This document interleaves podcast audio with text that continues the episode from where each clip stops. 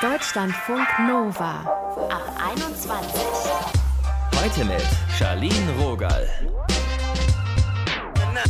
Hi und herzlich willkommen. Sich in Beziehungen gesehen zu fühlen, geliebt werden, das auch mal gesagt zu bekommen, das ist so ein Ding. Das empfinden einige Leute als Leere, wünschen sich da mehr.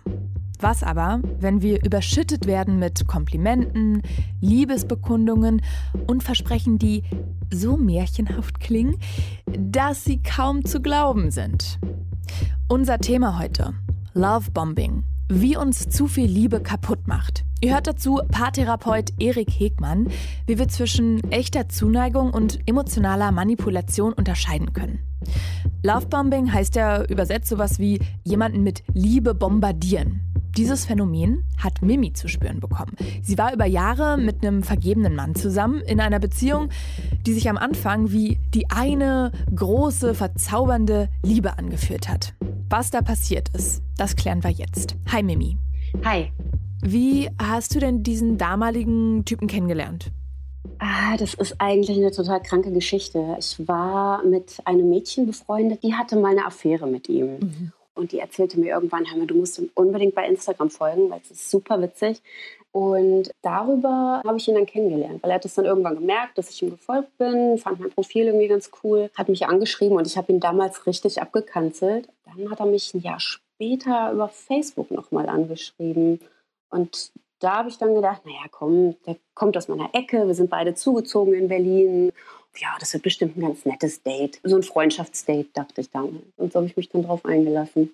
Wie hat dieser Mensch das geschafft, dich dann von ihm zu überzeugen? Also so eine rosarote Brille, diese Phase kennen ja wahrscheinlich viele von uns. Was war da mit ihm anders, dass es so magisch gemacht hat? Ich habe in dieser Anfangsphase gedacht, oh mein Gott, dieser Mann ist die Liebe meines Lebens. Wir haben uns nicht gesucht, aber wir haben uns gefunden ich war noch nie jemandem so nah, es war noch nie jemand so liebevoll, so caring, so da für mich. Ich habe am Anfang sehr große Bedenken gehabt. Also ich hatte halt immer im Kopf, okay, er hat diese Freundin seit Jahren und ich weiß, dass er eiskalt diese Freundin auch seit Jahren betrügt und war da sehr zögerlich und wollte das auch nicht. Und ich glaube, je zögerlicher ich war, desto mehr hat ihn das angespornt. Und desto mehr hat er gegeben. Das ging direkt in die Vollen. Also ich weiß nicht, wann er das erste Mal davon geredet hat, dass er seine Freundin verlassen möchte, mit mir zusammenziehen möchte. Ich glaube, das hat keinen Monat gedauert. Das heißt, du sagst ja auch, er war so fürsorglich. Was hat er denn gemacht? Was hat er gesagt?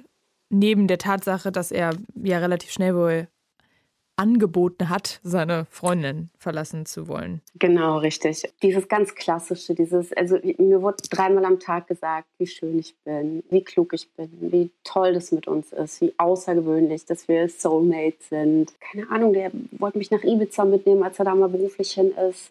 Der hat mich seinen Freunden vorgestellt. Der hat mich so mit in seine Welt reingenommen, eben bis zu diesem gewissen Punkt, bis vor die Haustür quasi. Mhm. Das war das komplette Programm. Das wird das, was du in den Filmen siehst. Es hört sich von außen fast ein bisschen gruselig an, dass er da ja, wie so ein Doppelleben. Er hat definitiv ein Doppelleben geführt. Für ihn war das, glaube ich, ein sehr großer Aufwand. Also es war ein konstantes Lügen. Er hat mich dann auch über einen langen Zeitraum angelogen, hat mir über einen langen Zeitraum erzählt, ich bin jetzt ausgezogen bei meiner Freundin, ich wohne gerade bei einem Freund. Und da stellte sich dann erst nach einem halben Jahr raus, dass es komplett gelogen war, also dass er nie ausgezogen ist. Und ich war damals aber so ja, blind vor Liebe, hm. dass ich ihm das geglaubt habe. Ich habe mich nämlich genau das gerade gefragt. Du sagst blind vor Liebe. Das hört sich auch so an, dass wenn man die ganze Zeit so mit Liebe gefüttert wird, dass man dann fast wie auf Droge ist. Wie bist denn du dann davon runtergekommen? Also wann hast du gemerkt, dass diese ganzen liebevollen Handlungen und Aussagen vielleicht viel zu groß sind, um wahr zu sein? Das habe ich tatsächlich das erste Mal so ein bisschen gefühlt in Ansätzen auch nur, als ich damals herausbekommen habe, dass er mich angelogen hat äh, über diesen Auszug bei seiner Freundin. Ich habe ihn dabei erwischt, also stand vor dieser Haustür dieses Freundes, von, der, von dem ich ja. dachte, dass, dass er da wohnt.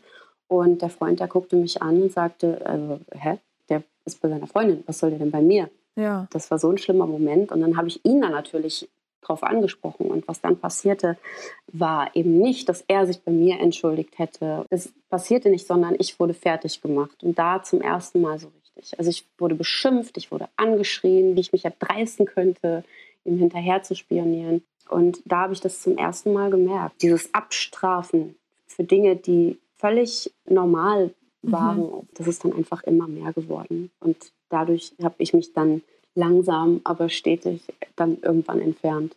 Und hast du dann im Nachhinein erst gemerkt, ah, das ist wahrscheinlich dieses Lovebombing gewesen oder ist dir das während der Beziehung in irgendeiner Form begegnet? Manchmal hat man ja auch sowas dann so im Hinterkopf abgespeichert. Wie war das? Dass es einen Namen hat, was er am Anfang gemacht hat, das habe ich ganz lange nicht gewusst. Also das kam tatsächlich erst, als ich mich mit dem Thema Missbrauch in Beziehungen auseinandergesetzt habe. Da ist mir dann zum ersten Mal dieser Begriff untergekommen. Das ist einfach zu den Manipulationsstrategien toxischer Persönlichkeiten gehört, so möchte ich das sagen. Es gehört zu einem, zu einem Muster. Diese toxischen Beziehungen ob du die jetzt mit deinem Freund hast oder mit einer Freundin, mit deinen Eltern, Arbeitskollegen, wie auch immer, die zeichnen sich häufig durch ein bestimmtes Muster, durch eine bestimmte Dynamik aus. Und am Anfang steht meistens dieses Lovebombing oder diese extreme Nähe, dieses, hey, du bist der Mensch, auf den ich immer gewartet habe. Und irgendwann ist diese Zeit aber vorbei und die kommt nicht wieder. Und ich glaube, was das Verlassen einer toxischen Beziehung so schwer macht, ist, dass man immer die Erinnerung an diese Zeit hat. Und mhm. man will das zurückhaben, nur man bekommt es nicht. Also an alle, die glauben oder den, ja, die Befürchtung haben, in einer toxischen Beziehung gefangen zu sein. Diese Zeit kommt nicht wieder. Es wird immer schlimmer. Wie machst du das jetzt noch, offen durch die Welt zu gehen? Ähm, Menschen zu vertrauen in Liebesdingen, beziehungsweise nicht immer nach dieser süchtig machenden Anfangsphase zu suchen? Als das Ganze auslief, habe ich mir damals gesagt, ich möchte nicht verbittert aus dieser ganzen Geschichte herausgehen. Ich habe viel gelernt über mich. Ich bin keinesfalls dankbar für diese Zeit. Das war die schlimmste Zeit meines Lebens. Ich war noch nie so am Ende. Ich kannte mich auch so nicht. Hm. Aber ich habe mir dann irgendwann gesagt, ich werde mir das nicht kaputt machen lassen. Dieses, ja, auch an das Gute glauben, ja. Und wenn ich mich verliebe, dann Natürlich checke ich heute gewisse Dinge anders ab, als ich es früher gemacht habe. Also ich achte schon zum Beispiel sehr darauf, spricht mein Partner mit mir? Also nimmt er ernst, was ich sage? Ist er da, wenn ich ihn brauche? Oder werde ich abgekanzelt? Wird mir die Kommunikation verweigert? Werden Grenzen überschritten?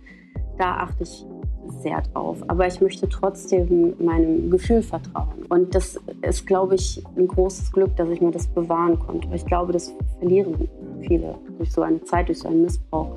Danke, Mimi, für deine Offenheit und das Gespräch. Sehr gerne.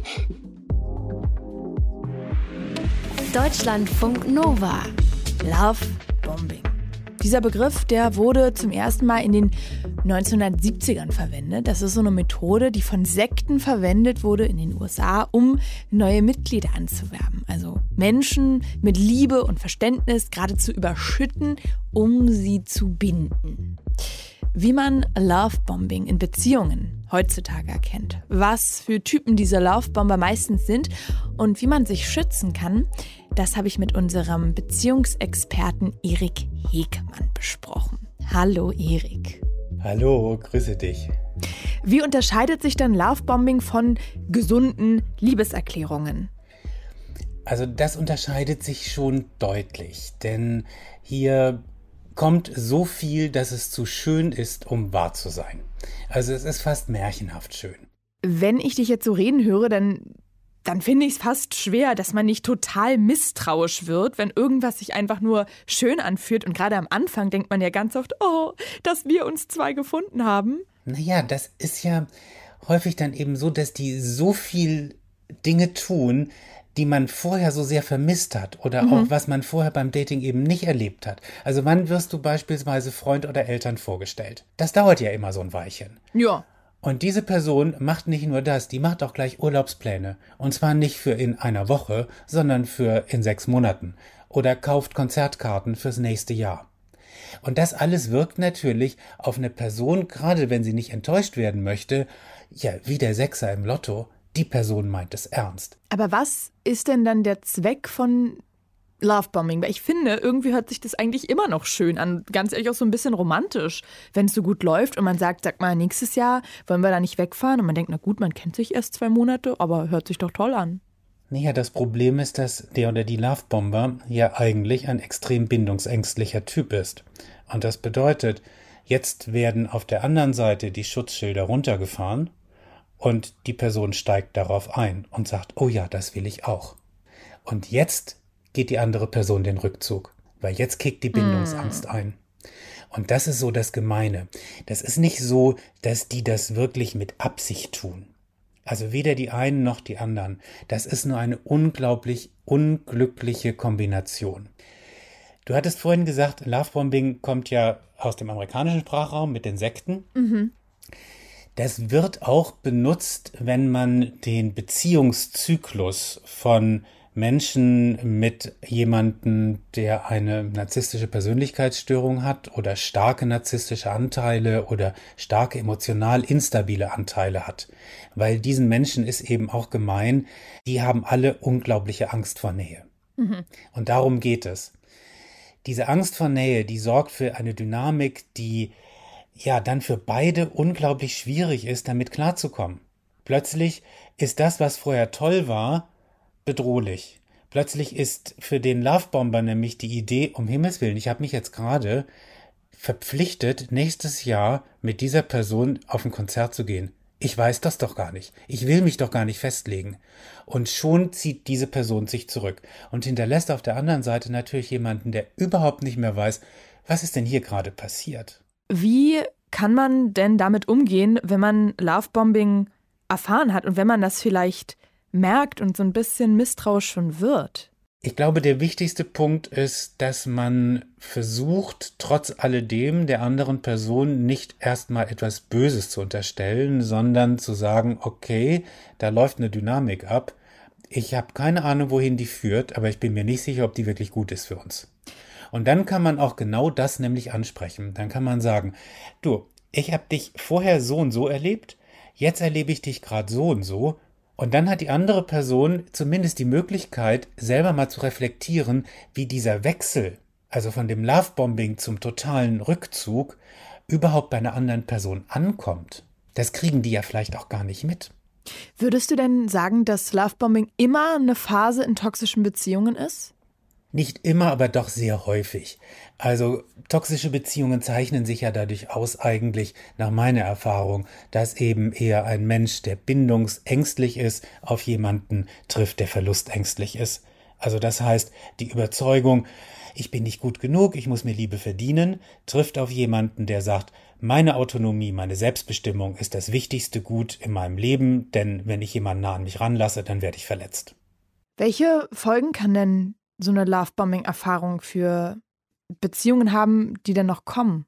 Das kann eine sehr prägende Erfahrung sein und leider nicht unbedingt im positiven Sinne prägend, weil man wird ja letztlich dazu gezwungen, die eigene Wahrnehmung in Frage zu stellen. Und das ist etwas, das tut niemals gut, weil wenn du dich nicht mehr selber auf dich und deine Wahrnehmung verlassen mhm. kannst, ja, dann weißt du nicht mehr, was du und wem du überhaupt noch was glauben kannst. Wie kommt man da dann wieder raus, sich wieder neu zu öffnen, ohne komplett verwirrt dann in der Dating-Welt rumzuswipen? Das ist relativ schwierig. Das Problem ist häufig, dass die Betroffenen dann glauben, sie müssten lernen, anderen Menschen zu vertrauen.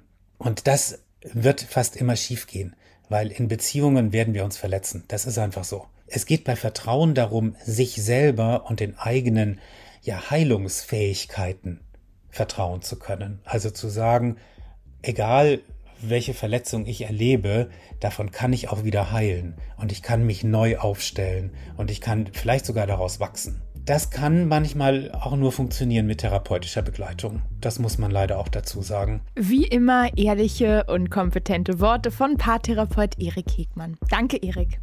Sehr, sehr gerne. Lovebombing, wie uns zu viel Liebe kaputt macht. Darum ging es hier heute. Und wie so oft folgt jetzt noch eine kleine Quizfrage. Eure Zeit zum Nachdenken beträgt diesmal so lange, wie wir auf einen Fahrstuhl warten würden. Hier kommt eure Schätzfrage. Der Hashtag Lovebombing hat auf Insta wie viele Einträge? A fast 1,3 Millionen, B fast 90.000 oder C um die 2000 Einträge. Der Fahrstuhlknopf wird gedrückt.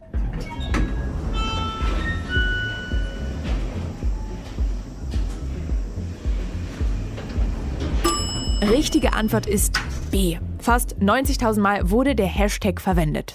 Am beliebtesten, also wenn wir jetzt mal davon ausgehen, wann hier dieser Podcast aufgenommen wurde, also am beliebtesten ist da auf Insta gerade ein Clip aus einer türkischen Serie und da wird das Thema besprochen. Für mich sieht das aus, als wäre das eine Therapiesitzung. Danke fürs Zuhören, liebe Leute. Mein Name ist Charlene Rogal und wenn ihr jemanden kennt, den das Thema Lovebombing betrifft, dann schickt doch gerne mal den Podcast-Link hier weiter. Deutschlandfunk Nova. Ab 21. 21. Die Podcasts jederzeit auch auf deutschlandfunknova.de.